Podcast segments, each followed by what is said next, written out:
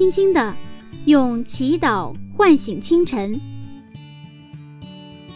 迎着初升的太阳，舒展新的生命。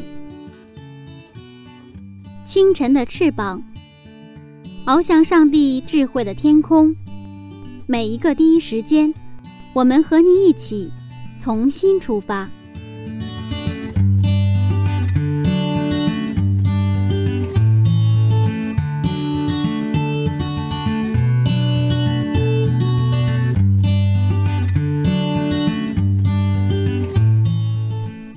时间与上帝相遇，精彩人生从上帝开始。各位听众朋友，早上平安，欢迎收听希望之声福音广播电台。这里是柚子为您主持的《清晨的翅膀》灵修栏目。今天我们还是一起来看《创世纪》的精彩故事。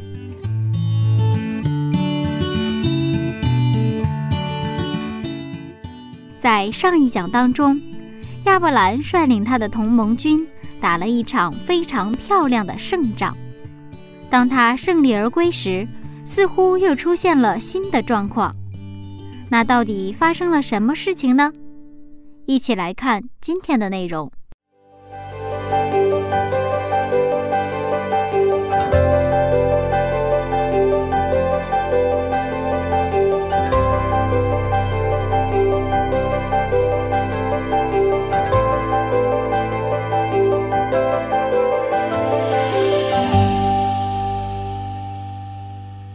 牧师你好，你好，主持人。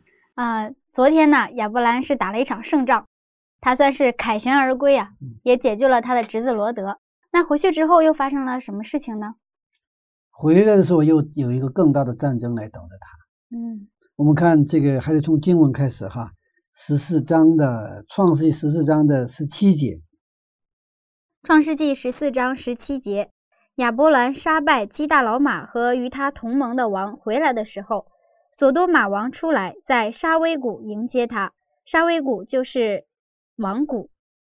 嗯嗯当亚伯拉罕凯旋而归的时候，有一个更大的战争等着他，等着从战争得胜而来的亚伯拉罕来说是一个更大的战争。为了了解这场战争，我们今天分三个部分来分享。我们看第一个部分，神秘的王麦基喜德。呃，我们还先看看经文哈，十八节，十八节，又有撒冷王麦基喜德带着饼和酒出来迎接，他是至高上帝的祭司。嗯，在这里出现了很多新的名词啊，比如说这个撒冷王，嗯，嗯，还有麦基喜德，这也是圣经里第一次出现。嗯对，这个撒冷是耶路撒冷吗撒对耶路撒就是撒冷是平安的意思，它平安之城的意思。那么撒冷王还出现一个祭司，是吧？我们看到了，他是至高上这个杀人王，同时他又是祭司，对不对啊？又是他就涉及到一个十一的问题。嗯。这三个概念在圣经当中都是第一次出现，圣经当中第一次出现杀人王、祭司、十一。啊，因为在这个这三个概念呢，又是一直贯穿着整个圣经，直到什么？新约圣经，包括一会儿我们会读到希伯来书啊。啊，在新约圣经当中也是一个一个贯穿这个概念，所以今天这个这个一讲是一个非常重要的一个啊一讲，特别像麦基喜德是一个非常神秘的人物。啊，他是一个这圣经当中，他是一个没有族谱，他也没有儿女，嗯也没有开始，也没有结束，就很独特的啊。一般的圣经人物记录都是他是谁的儿子，是吧？嗯，他有生下谁，是吧？活了多少活了年？活了多少年？呃，然后怎么样？就都是这样的一个模式嘛。但是对这个杀人王的表述是一个非常独特的。我们再看看希伯来书七章二到三节。希伯来书七章二到三节，亚伯拉罕也将自己所得来的取十分之一给他。他头一个名翻出来就是仁义王，他又名撒冷王，就是平安王的意思。他无父无母无族谱，呃，无生之始，无命之终，乃是与上帝的儿子相似。这个麦基的喜德是仁义之王，又是平安王，无父无母是吧？啊，无族谱。嗯那在希伯来书中，麦基喜德是预表谁呀、耶稣基督。啊，耶稣基督也是一样，他是没有开始没有结束，对吧？啊，他也是一个平安王。那么当麦基喜德带着饼和酒来迎接亚伯拉罕，那么这个饼和酒呢，又是一个什么概念？是在旧约圣经当中这个约的仪式当中出现的概念啊。这个呢，又让我们联想到圣餐一个立约的仪式。我们看一下圣餐的一个描述，在马太福音二十六章二十六节到二十八节。马太福音二十六章二十六到二十八节，他们吃的时候，耶稣拿起饼来祝福，就掰开，递给门徒，说：“你们拿着吃，这是我的身体。”又拿起杯来祝谢了，递给他们，说：“你们都喝这个，因为这是我立约的血，为多人流出来，使罪得赦。”我们圣经是啊，分成旧约和新约，是吧？那么圣经有一个原概念，是贯穿圣经的开始和结束，从创世到启示录，它是贯穿一个一个原概念，就是一个约的概念啊。这个约呢，立约仪式是在我们看来现在是比较陌生的一个概念。其实中国的古代也有一个盟约的概念，那么现在基本已经很淡了。我们隐约在我们的结婚仪式。还有一些我们看到一些这个呃民间的一个社团里边，他们在这种呃拜把子兄弟啊，或者是建立这种啊他们什么桃园三结义啊，这样的时候能够我们稍微能看到这种立约仪式的一一种模糊的概念。那么对希伯来这个民族来说，他们这种啊立约的概念是他们非常非常熟悉的，就像呃我们中国人这个熟悉。我们的这种这个玩象棋一样是吧？中国人玩象棋，中国人一般都会啊。他什么马怎么走，象怎么走，这个炮怎么怎么就飞，其实都不用去解释。就所以说，圣经当中我们有时候就看不到很具体的描述，但是呢，我们出现到这些概念的时候，我们就知道他们是已经希伯来人是读这个时候他已经明白啊，这是在讲什么。所以，我们今天这个无论是圣餐仪式，还是这个撒冷王来迎接他。拿这个酒和那个饼来去接待，呃，亚伯拉罕这个概念，其实实际上是一个什么？它是这个有立约的一个概念。我们刚才说，在希伯来书当中，麦基洗德是预表谁啊？预表耶稣基督。那么圣餐是耶稣基督亲自他跟他的门徒们就是立约呀，用什么？用葡萄酒和用这个饼啊，掰饼是吧？在耶利米书三十三章也谈到。我要跟你们另立新约，就是什么？用我的血跟你们另立新约。我们说的我们跟上帝的关系，实际上是一个都是立约的关系。在圣经当中，所谓的长子、渔民啊，那些敬拜上帝的人，那个属于是跟上帝的关系。包括你是我的子民啊，你是我的子女，对吧？我今天我生了你啊，你是我祭祀的国度。这所有这些实际上都是很简单，都是一个建立了一个什么？一个立约的关系。所以希伯来民族或者以色列民族，上帝把他们拣选出来哈，拣选的概念是什么？上帝要跟他们立约了，以色列民族接受了这个立约，我们也要跟上帝立约。所以说，以色列民族是跟上帝立约的民族。上帝呼召亚伯拉罕出来，就是跟他立约。那么现在我们看到，突然出现一个神秘的王，谁呀？撒冷王。他拿着酒和饼来去迎接他，就是。所以，我们就带着这样的一个概念去理解的时候，我们就能够对圣经的结构有一个更啊更简单的，又是很透的一种一种一种理解哈。我们你看，另一方面，我们要看到一个更有意思的记录，在约翰福音的八章五十六节，哎，这个记录很有意思哈。约翰福音八章五十六节，你们的祖宗亚伯拉罕欢欢喜喜的仰望我的日子，既看见了就快乐。现在这是耶稣在说的话。嗯，耶稣说：“你们的祖宗亚伯拉罕看见谁了？看见我了。看见我耶稣基督了。看见了我耶稣了。这个时候他们就什么？很快乐。哇，这个就是有一点呃，我们有一点感到好像看一个玄幻小说啊，因为这个时空的概念就打破了，对不对呀？因为法法利赛人说他们是亚伯拉罕的子孙，但耶稣说你们的祖宗亚伯拉罕。曾经看见我，耶稣说亚伯拉罕看过他，耶耶稣谁的呀？上帝的儿子。他现在这个话是超越了时空了，是不是？耶稣现在生活在一个跟法利赛赛人是一个一个时间段，对吧？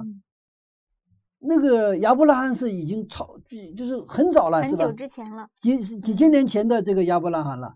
那么但耶稣说，亚伯拉罕看见了我。我们接着看，这样的时候，这个西亚这个法利赛人的反反应是什么？哈，啊，约翰福音八章五十七节到五十九节。约翰福音八章五十七到五十九节，犹太人说：“你还没有五十岁，岂见过亚伯拉罕呢？”耶稣说：“我实实在在的告诉你们，还没有亚伯拉罕，就有了我。”于是他们拿石头要打他，耶稣却躲藏，从店里出去了。还没有亚伯拉罕，就有了谁？就有了，就有了我。我，嗯，我是超越时空的存在，我是上帝的儿子。所以那些法利赛人非常的愤怒，要要拿石头打他啊！这个无书无宗的麦基洗德就是预表这个耶稣基督。圣经说，耶稣基督曾经见过亚伯拉罕。当上帝要毁灭索德玛城的时候，其实亚伯拉罕见到了耶稣基督。我们接着看希伯来书七章十节。希伯来书七章十节，因为麦基喜德迎接亚伯拉罕的时候，立位已经在他先祖的身中。嗯，这是什么意思呢？因为麦基喜德属不属于立位之派呀？不属于。他他是无始无终的，他没有族谱，他不属于立位之派。那么圣经中出现的不是不在立位之派的祭司，还有一个耶稣基督，也就圣经当中只有两位，一个是麦基喜德，一个是耶稣基督，他们不在立位之派，他但却是祭司大祭司。所以这个层面上，我们也说麦基喜德是谁呀？耶稣基督的预表，就是预表这个耶稣基督啊，或者说呃，甚至有的这个学者主张，就这个杀人王麦基喜德就是耶稣基督。他见过谁呀？见过亚伯拉罕，对不对呀？他来迎接亚伯拉罕，然后在约翰福音我们看到过麦基奇的这个耶稣基督说谁呀？我见过谁？见过亚伯拉罕啊。只有这两位，他不是，他是无始无终无族谱的。然后呢，他是。呃，没有开始，没有结束的，是神秘的王。他们不在立位之派，但却是什么？却是他们是大祭司啊。所以可以这么说啊，麦基喜德就是耶稣基督。那么麦基喜德来迎接谁呀？迎接亚伯拉罕。亚伯拉罕。记得还有一个沙勒那个索多玛城的王也在来迎接哈。我们就分着看。我们先看。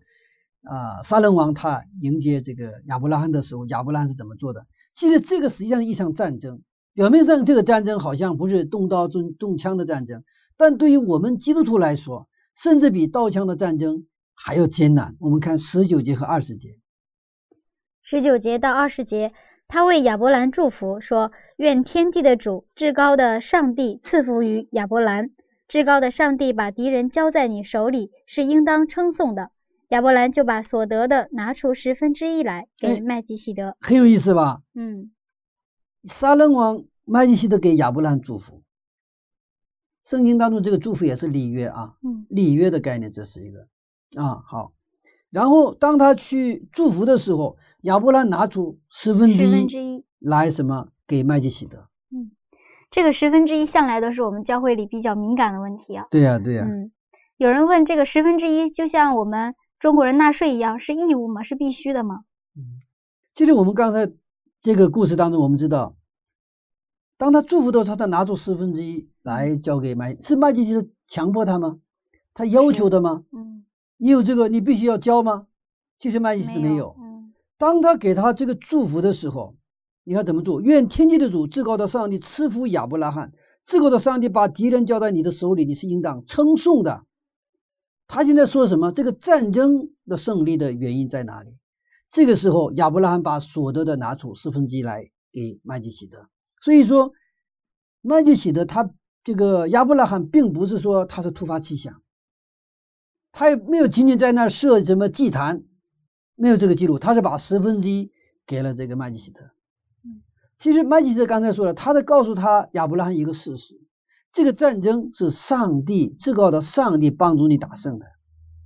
这个时候，亚伯拉罕可以说：“不是啊，我们三个统治的联盟，我们还有三百一十八个精兵，我们去冒死去救了这个谁啊罗德的，而且把这个以兰王他所抢过去的财物我们都给夺回来了。怎么能说上帝？上帝可能说帮了我们，但是是我们做的，这个战争是我们打胜的。如果这样的话，亚伯拉罕会不会接受这个祝福啊？亚伯拉罕不会，他不会接受这个祝福，是不是？他也不会把这个十一交给麦基喜德。但是亚伯拉罕接受了祝福，而且拿出十分之一给了麦基喜德。你看，我们看希伯来书七章七节，哈，他是这样记录的。希伯来书七章七节，从来位分大的给位分小的祝福，这是驳不倒的理。位分大的给位分小，也就是说，撒冷王麦基洗德的位分要大于谁呀？亚伯兰，对吧？那就他祝福了他。亚伯兰亚一个亚伯兰呢，接受了这个事实，承认这个战争不是我打胜的。就像我们通过守安息日承认我所信的上帝是创造的上帝一样。因为通过守安息日，我们什么呀？承认我们的生命是上帝创造的。因为这个安息日是创造的纪念日嘛，对吧？我们的生命是上帝创造的，我是上属于上帝的，我的时间、我的生命的气息都是上帝给我的。我们要承认这个东西啊。那么通过十一，又给我们做了一个信仰的榜样。其实我们信仰生活中最难的一个部分就是奉献的生活。奉献的生活，面对这场战争，其实亚伯拉罕不仅面对死亡的战争打胜了，而且在奉献十一的生活当中，或者这个战争当中，他一样得胜了。他把十一交给了麦基喜德，而这个麦基喜德就是耶稣基督的预表。这里有一个问题，嗯，我们觉得这个亚伯兰呢，他回来了应该是献祭，因为我们圣经当中啊，之前我们分享过哈。他经常是助坛献祭，助坛献祭，是的，是的。那这个时候，他他这个十一的奉献跟这个助坛献祭有没有什么联系呢？嗯，因为这样看可以的哈，就是通俗一点。那助坛献祭相当于我们去建教会，我们去去教会聚会，对不对啊？那么其实去教会当中，我们有这个听到，我们去唱诗，我们去祷告。当然，一个很还有很重要的一项就是我们来奉献，对吗？嗯。跟着我们去教会，呃，也比较难，但是还可以做到。去教会祷告没有问题，去教会参加聚会没有问题，去教会去这个唱诗，呃，更是个大家愿意的。但是，一旦涉及到这个奉献的问题，就比较敏感了，是吧？嗯。那么现在亚伯拉罕的这个信仰已经就比较成熟了，已经是通过各这样的失败和跌倒，他在成长。那么现在就杀人王出现了。啊，然后杀人王去祝福的时候，他说的意思，这个战争不是你打胜的，他是对着这个凯旋而归的这个亚伯拉罕说这个话，对吗？嗯，那可能这个索德玛城的人可能夹道欢迎，北方王以兰王就把我们索德玛城的人呐，因为他那个就是打胜之后，就是放回来的不仅仅是谁呀？不仅仅是那个罗德一家，还有索德玛城的人。一城的人都给解放了，完了这个索德玛城被掳掠去的那个财物也都放回来，是吗？所以说，当他凯旋而归的时候，那索德玛城的人都是夹道欢迎。谁是英雄啊？凯旋将军是以亚伯兰。这个时候突然冒出来一个撒冷王，然后给他祝福，说至高的上帝把敌人交在你手里是应当称颂的。他说这个战争不是你打胜的，你不是凯旋将军。真正的凯旋将军谁呀？就是耶和华上帝。这个时候，亚伯拉罕的回应是什么？就是教十一嘛，对吧？他承认，是的，我不是，我是被上帝所用而已。真正这个战争的胜利者、打胜者是我们的上帝。所以，我们的信仰当中，有时我们也是打不赢这场十一的战争。我们的信仰生活到了一定阶段，我们会遇到一个瓶颈，完了打不破。而这个瓶颈常常是跟十一有关系，十一有关系。因为我在教会里二十多年，我也是啊，经常看到有一些在教会里可能很多年了，还是而且他素质也很好啊，人也很好啊，这个怎么说，能力非常有能力的这样的一些一些人哈，我是我见过的哈，但是他老是在那里就彷徨。老师那儿就是信仰啊，到一定程度以后，他遇到瓶颈，再深入不下去，他就再得不到成长。因为我在教会里一直做服饰嘛，我做传道人的工作，我一般负责这个施工组，所以我知道谁教十一，谁教不不教十一，我知道，因为在我服侍的教会都是实名制的啊，他有时候可能叫点这个乐意捐，但是不叫十一的，有很多的理由。所以我我的观察就我发现，这个也是我们这个是一个很重要的一个瓶颈的问题。也就是说，当我们叫十一的时候，我们是在承认什么？我这些物质啊，我这些所有的一切的主人是谁呀？是上帝。也就是我是完全的委身于上帝了，是是这个概念。但是我们始终是什么？上帝是上帝，我是我。也就是说，两个人处对象也是，最后必须要结婚的，是不是？如果好的话，老是是你是我，我是我，那就两个人没法找到什么结婚的那个那个地方。是吧？我们跟上帝也是一样，最后我们跟要上帝要建立一个关系，就是建立一个立约的关系。上帝不是说没有钱，上帝穷，然后上帝跟我们来抢钱，就是我们不不愿意交的一概念，就是那实际上向别人说，我们上帝为什么来抢我们的钱？那你就别来教会了，对不对啊？啊，虽然这个话我没有权利说，就是说，要是我对自己说，是不是？我们我们就实际上是这样的一个关系哈。所以很多的教会的牧长惧怕教会的教友离开教会，因为如果讲十一讲奉献的话，可能教会教友可能离开。所以有的时候这个牧长嘛他就请别的教会的牧长来讲 讲钱的，因为这个非常敏感哈。但是我觉得哈，这是很重要的事情，对我们属灵的成长特别重要。刚才说没有现金，就是就是拿十一了嘛，这已经成熟了，非常重要的事情。杀人王的行为也是非常重要，是吧？当凯旋而归、夹道欢迎的时候，他很容易被胜利所迷倒嘛。但沙勒王出现了，提醒他这个胜利不是你的。他那个那个亚伯兰很清醒啊，那马上交十亿给他。所以这是很重要的事情。那么这样的事情对我们教友真正呃蒙福的事情，我们一定要给教友们掌握，而且训练教友，大部分教友一定要经过十一的训练。因为为什么？因为第一。人的最大的关心在物质，因为我们的环境社会就是可以说物欲横流啊，所以我们最大的关心就是物质。物质在哪里，你的心在哪里？把物质交给上帝了，你的心自然就在上帝那里。你现在教会当中也是常常那个抱怨最多的，也是奉献最少的人，一般是这个样子啊。那什么样的人最爱教会？教教会里奉献最多、服侍最多的人，他最爱教会，知道吗？就是因为你的物质在哪里，你的心在哪里。我们看第二点，把物质交给上帝，等于承认上帝的主权。如果上帝不给我呼吸，不给我力量，不给我健康的身体，不给我恩赐的话，我哪来怎么能去借借挣钱呢？是吧？就是说，我不叫失业，就等于我不承认上帝的主权。第三个，主的就要还给主。我们看圣经啊，马拉基书三章八节。马拉基书三章八节。人岂可夺取上帝之物呢？你们竟夺取我的供物，你们却说我们在何事上夺取你的供物呢？就是你们在当纳的十分之一和当献的供物上。我们前面已经讲过了哈，上帝不是全缺钱来抢我们的钱，他是想通过这样的方式来赐福给我们。我记得我小的时候，这个我的父亲呢，就是他不是给压岁钱嘛？那压岁钱之后。啊，有的时候他就跟我说：“这个你把钱拿过来。”我们愿不愿意给？不愿意，不愿意给，因为这已经到我我的已经到了我的这个手里了，那就是我的了，是不是？啊，那我现在长大了呢，我也是给我的儿子压岁钱。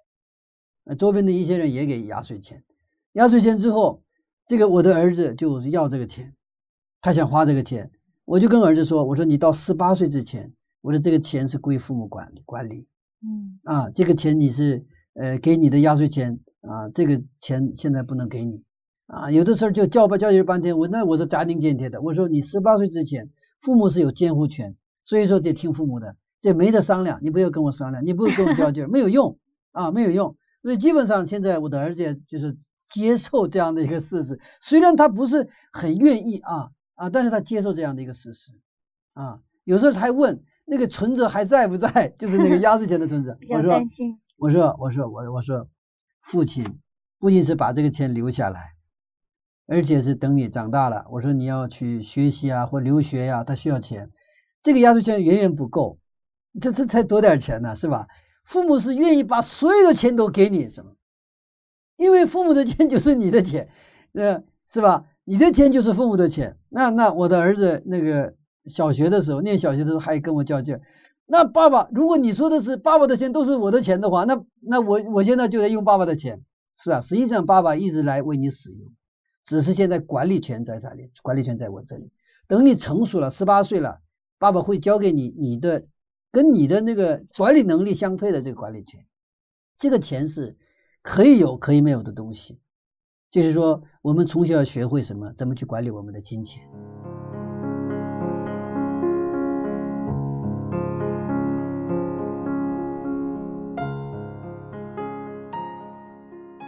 凯旋而归的亚伯兰，能够将十分之一交给麦基喜德，表明他承认自己的胜利以及自己的一切都是属于上帝的。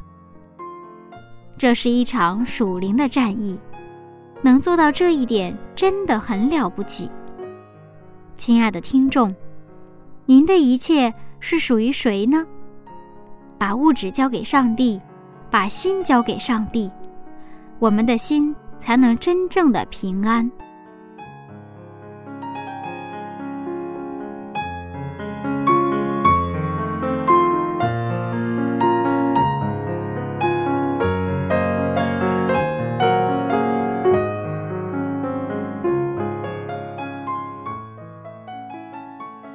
好了，现在来听一首非常好听的歌曲吧，《献上自己为祭》，送给收音机前的每一位听众。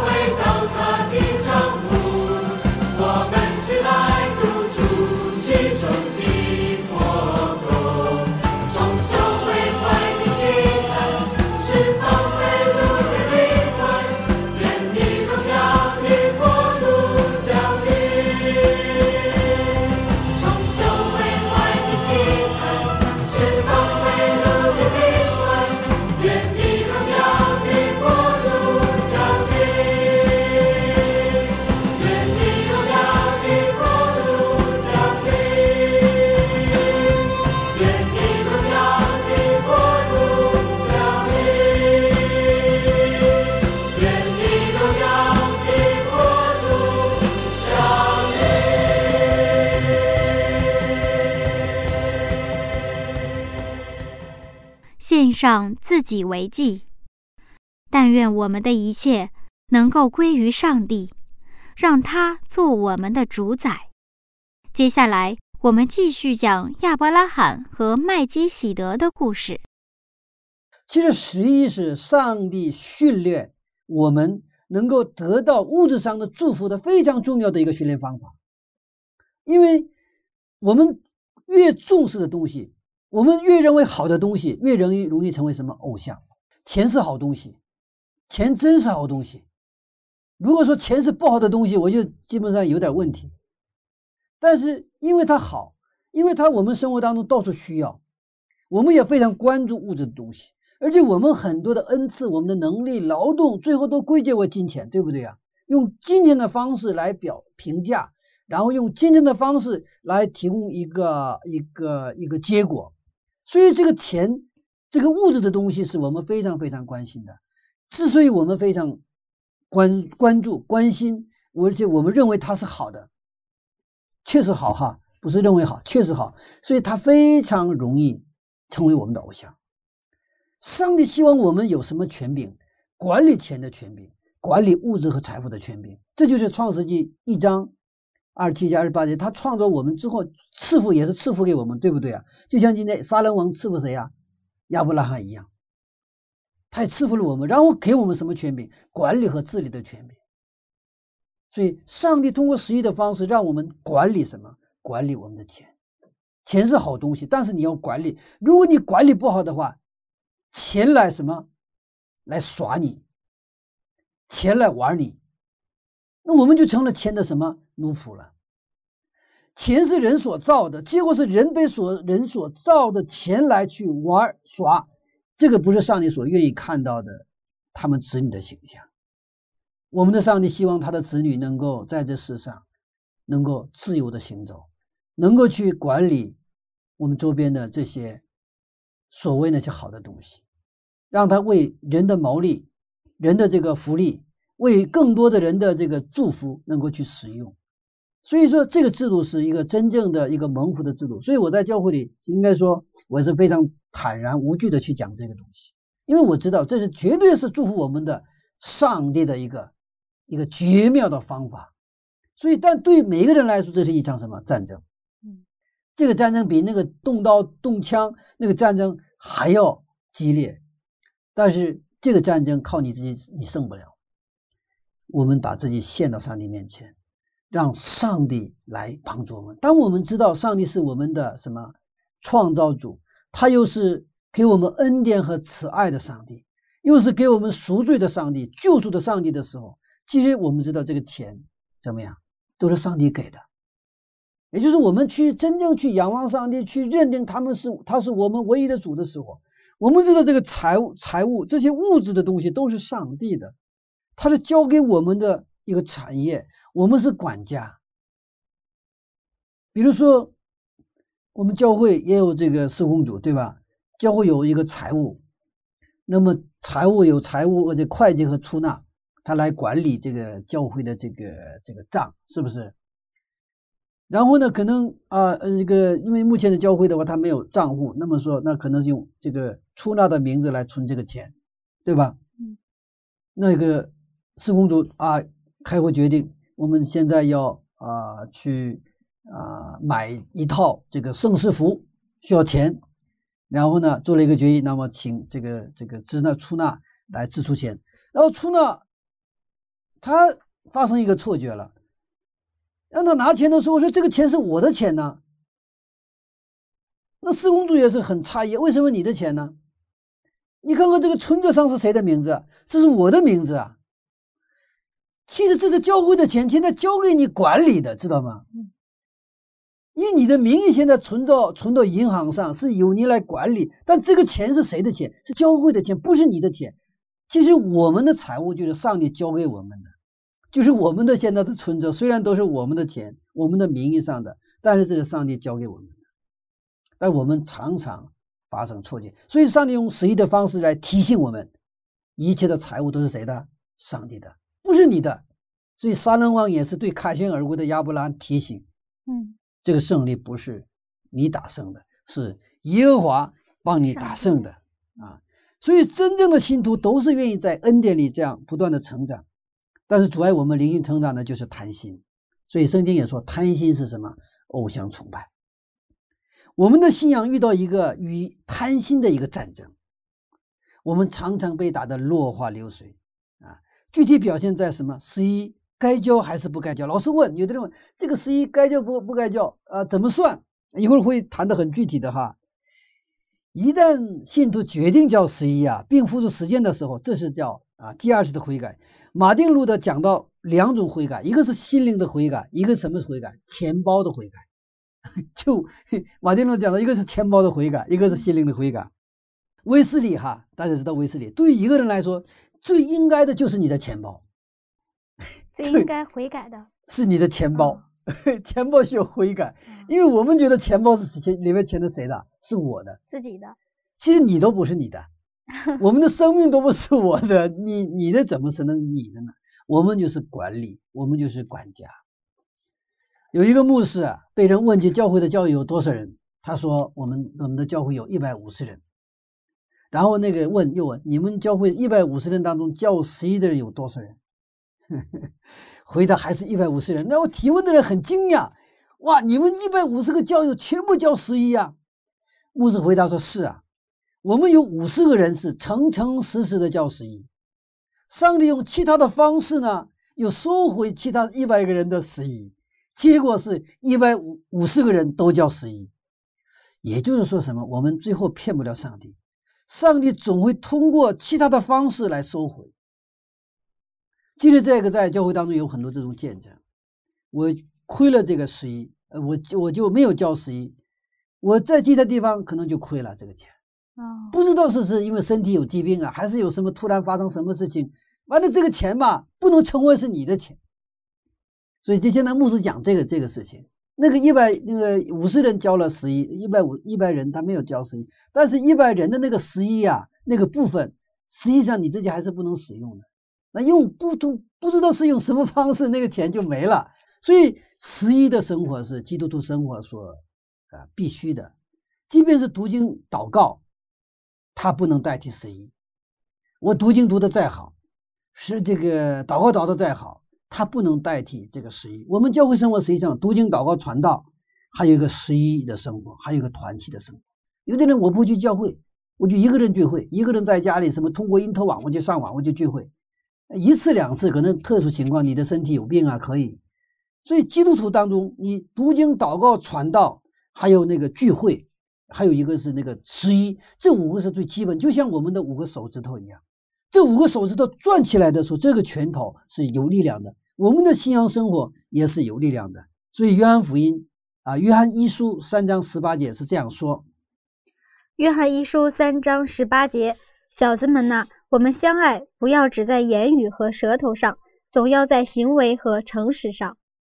是啊，所以说不是管读经祷告，然后呢十一就回避掉，这个其实对我们的成长没有帮助。我们在家庭当中，我们让我们的孩子学会孝敬父母，是对孩子的祝福。让孩子真的有的时候拿着财物去供养父母，就是对子女的祝福。那么下面是一些更具体的有关十一的一些啊一些内容可以参考哈。第一个是十一是按照收入总额的十分之一，还是净利润的十分之一？这这这经常我们问的，对吗？对。以你的感恩的心去做，不要吝啬。当你吝啬的时候，即便是净利润的十分之一，上帝也不冤呐，上帝不缺钱。嗯。啊，那还有第二个问题，有的教友很穷，还需要交十一吗？他本来很穷啊，然后呢，还让他交十一吗？你现在钱少的时候不交纳十一，等到你钱多的时候就更难交。换句话说，你现在赚一百块、一千块的时候交纳一百块容易，还是借一万块的时候交纳一千块容易啊？我是鼓励你越穷越要去什么去交十一，你经济上越困难越要交十一，这就是我们在金钱上一定要打胜仗。我们不能被金钱所击败，钱很多的钱很容易让我们打败我们，但是钱很少的时候，钱也很容易打败我们，知道吗？钱少的时候，我们什么叫打败呀？钱我的兜里没钱了，我钱很少的，我就心里不安，这就打败打败了嘛，嗯是不是？嗯钱特别多，可能我们也容易打败。其实真多的人，那是一个管理好的，对他们的这个钱已经是什么身外之物了。第三个，十一一定要交给你所在的教会吗？是的，你在哪里领手圣餐，就是哪里在交纳十一。亚伯拉罕是这么做的，是吧？亚伯拉就是那个这个撒冷王麦基洗德拿着饼和酒嘛，就是哦你在哪里领圣餐，你就在哪里交十一。亚伯拉罕就是这么做的。你在哪个教会，你属于哪个堂点，你就在那里交纳十一。那么第四个，有很多慈善团体、社会，对不对？那么我能不能把十一直接交给慈善团体呢？最佳答案是通过教会来做这个慈善事业，支持教会的工作，让教会不断的强大。因为教会是什么？在地上上帝所关心的机构。因为教会的工作不仅仅是叫照顾孤儿寡母，还有很多很多事情要去做。那么最后一个，在负债状态下，是不是应该缴纳十一？负债状态下，那就有一个利润的。我这个负债的话，我没有利润哈，啊，因为我我我过去啊，因为这个做生意哈失败以后啊，就是那个就是这个企业啊，就是倒闭之后，那么负债了嘛，负债了之后呢，还要交十一。当时我就非常的呃不开心，我的妻子就要交十一，非常不开心。为什么不开心呢？我都负债了，那我得我我就跟我妻子，当时因为我很多年前了，那我得跟上帝借钱了。嗯，虽然半半开玩笑，但是我是其实很不恭敬。但我的妻子有一点她做得很好，当时她是借钱去交十一。其实啊，但是我不可理解，非常不能理解。但是事过很多年之后，特别是在这些年当中，上帝给我的恩典，上帝给我的祝福。上帝让我在那种绝境当中能够啊，就就是能够重新恢复过来。其实这个就在于什么？我们真正我们跟上帝的关系啊，我我敢说，没有上帝的话，我走不过来，绝对是过不来啊，绝对过不来。所以你看《马拉基书》三章十节，他也是我们上帝是这样应许我们。马拉基书三章十节，万军之耶和华说。你们要将当纳的十分之一全然送入仓库，使我家有粮，以此试试我是否为你们敞开天上的窗户，倾福于你们，甚至无处可容。可以试试我，可以试一试，因为这个试试这个概念在圣经当中只有这一处出现。嗯，上帝说：“你们试试我，拿什么？拿十一来试试我。”整个圣经当中，然后上帝应许你试试我，看我是不是打开什么。天上的窗户，天上的窗户轻浮于你们，哇，甚至无处可容。如果我们信上帝的话，我们相信圣经，那我们可以试一试。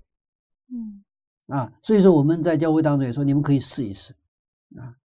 此一是所有的信徒必须要立志打胜的战争，是我们立志要一定要过的什么一条河。这个战争是一定要打胜的。如果这一场战争你打不胜的话，你会遇到你信仰的瓶颈。你到了一定程度，你再长不大了。我们的信仰的个头也是一样，它是需要不断的成长。那么成长当中有这种瓶颈，我们需要打破，需要打破啊！所以这是我们也一定要立志打赢的战争啊。那我们现在这个撒冷王这个祝福呃亚伯拉罕拿着饼和酒来的，就是来祝福他的时候。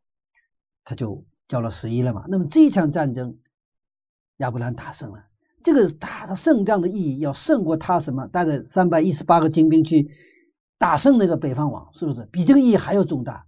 那么还有一场战争，我们看还有一场，那就是放下权力的战争。我们看索多玛王为了答谢亚伯亚伯拉罕的救恩，他是不仅救了他的罗的，也救了整个索多玛城的人。嗯，打算把所夺回的财物给他。我们看《创世纪》十四章二十一节到二十三节，《创世纪》十四章二十一到二十三节，索多玛王对亚伯兰说：“你把人口给我，财物你自己拿去吧。”亚伯兰对索多玛王说：“我已经向天地的主、至高的上帝耶和华起誓，凡是你的东西，就是一根线、一根鞋带，我都不拿，免得你说我使亚伯兰富足。”你看。他是把那个所罗门城的人口你给我，就是所罗门王，但财物都归你，为了表示答谢。但是他的回答什么？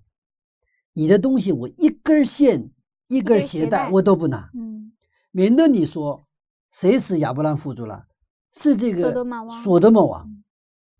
但是我们如果照常理来理解的话啊，嗯，这个亚伯兰算是对呃索多玛王来说是个功臣了，对呀、他即使是收下这个财物也是没有错的，所以这个就是我们的灰色地带了。嗯所以其实亚伯拉罕判断的标准是什么？我有这个权利，有没有？有，他有这个嗯权利。其实我们很多时候，我们真的有这个权利。比如说，呃，那现在我是牧师，对吧？其实牧师有很多的权利。我所说的那种权利，不是那种人们说的那个权利。比如说，我得到一个非常好的生活待遇的权利，我有没有？有，有的嗯。那到了我这个年龄啊，那个我的学历，我有我的一些权利，但是我这个权利使用与不使用，其实我有一个标准，就是亚伯拉罕的标准，就是这就是圣经的标准了。这个是不是荣耀上帝？我当使用这个权利的时候，到底是荣耀上帝还是不荣耀上帝？这个这是我们的标准。我们的标准是，其实严格意义上不是我该得不该得，很多东西是该得的。我我去啊、就是教会，我们教会里也有车。其实我们我在使用这个教会这个车的时候，就是给我配的车，我使用这个车的时候，我就想，我使用是不是荣耀上帝，还是不使用？我过去去一个地方，那是两个半小时，有车，但是因为我觉得我出去一趟花一百多块钱，这是教会的钱呢，那我就坐公交车坐。后来我的事情越来越多，时间不够用了，啊，我的身体也疲疲劳，那我就是跟上帝祷告，到底上帝啊，我现在还是坐公交，还是坐用这个车？因为上帝给了我一个平安的心，你是用这个车吧？其实我们的标准不在于说我们是不是舒服，我们是不是享受，而是在于我们上帝的圣功能不能推展的更好，我们的上帝是不是得到他的名得到荣耀哈？你看这个亚伯拉罕的这个标准是什么？让上帝的名要得到荣耀，免得说这个胜利是谁打胜的，我自己。嗯，然后这个我现在富足也是因为这个谁啊？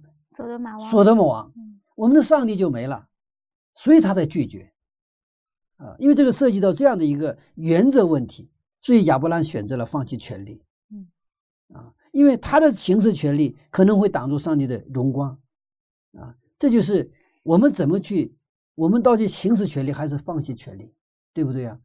我们有的时候别人来可能是攻击你、诬陷你，对不对啊？我我我有没有行使权利去去反击啊？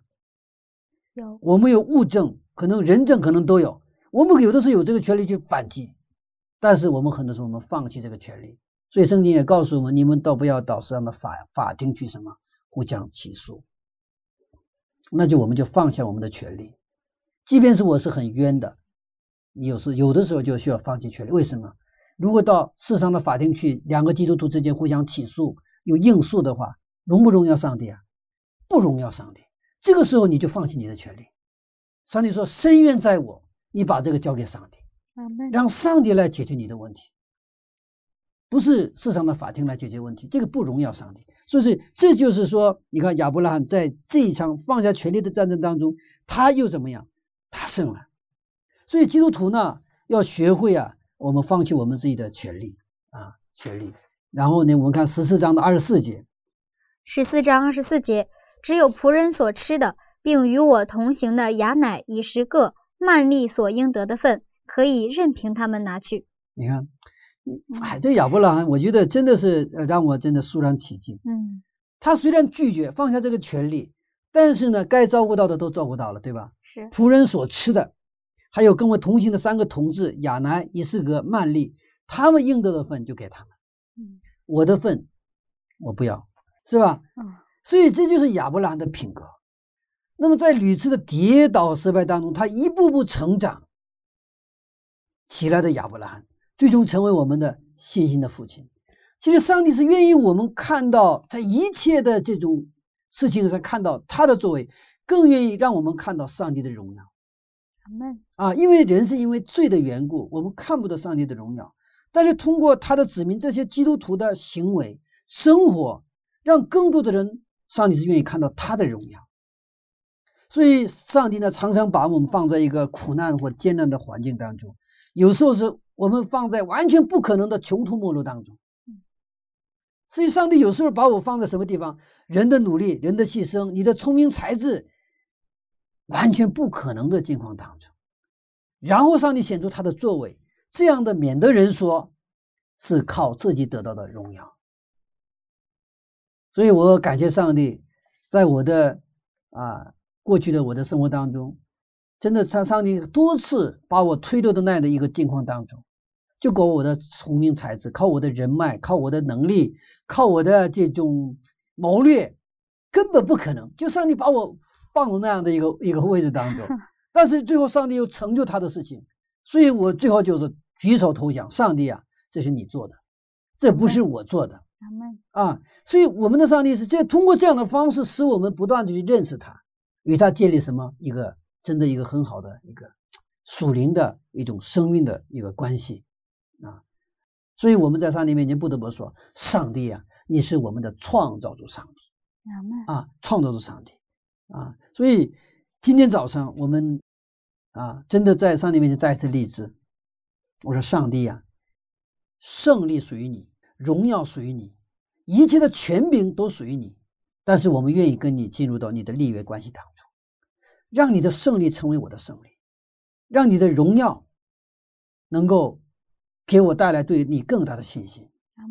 让我去每一天都在望见你的荣耀、你的能力当中度过一个得胜的生活。我们要成为这个基督徒，这样的基督徒该多好！因为其实我们面临是一个每一天每一天，我们都面临一个更大的战争，是的，看不见的属灵的征战。嗯，而且我们会在不知不觉的嗯情况下，就把这个荣耀归给自己了。是啊，是啊，就是荣耀上帝给我们的原因什么？让我们通过他的荣耀，我们对他的信心就更加的强大。我们有一个自豪感啊，我作为上帝的子女，我作为基督徒真好，对不对啊？嗯，我信耶稣真好，这是上帝在我们展示荣耀的目的。然后我们跌倒失望。啊，的时候通过看到他的荣耀，我们重新有什么？重新我们就是发力，重新得力，是吧？重新振作起来。对我得爬起来，我不能再这个这样下去了，是不是？不能再这样沉沦下去了。啊，就是这样。上帝是不断的去鼓励我们，激励我们，都是为的是我们的好。阿门。好，谢谢牧师的分享。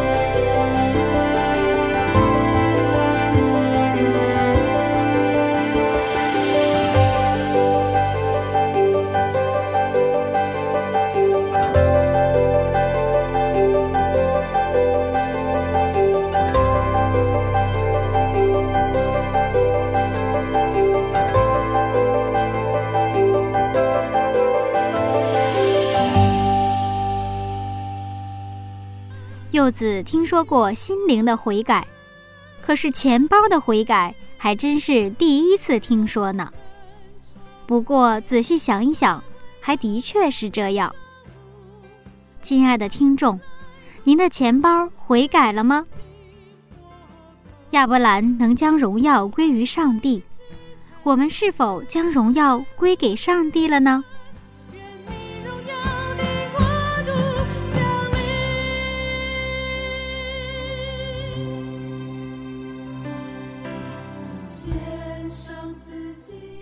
下面就请您低头闭目，和柚子一起来祷告。创造我们伟大的上帝，感谢您给我们十分之一的方式。通过这样的方式，让我们更加认识您，蒙您的祝福。但是上帝呀，求您帮助我们，能在十分之一奉献这场战役当中。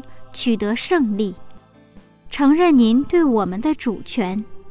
奉耶稣基督的名，阿门。你看我们。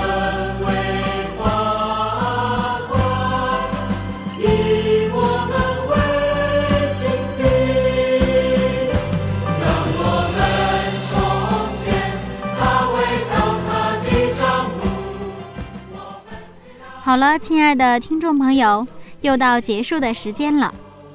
如果您还没有缴纳十分之一，希望您能够认真祷告，期望您的钱包也能悔改，以此来试一试上帝是否真的会赐福给您。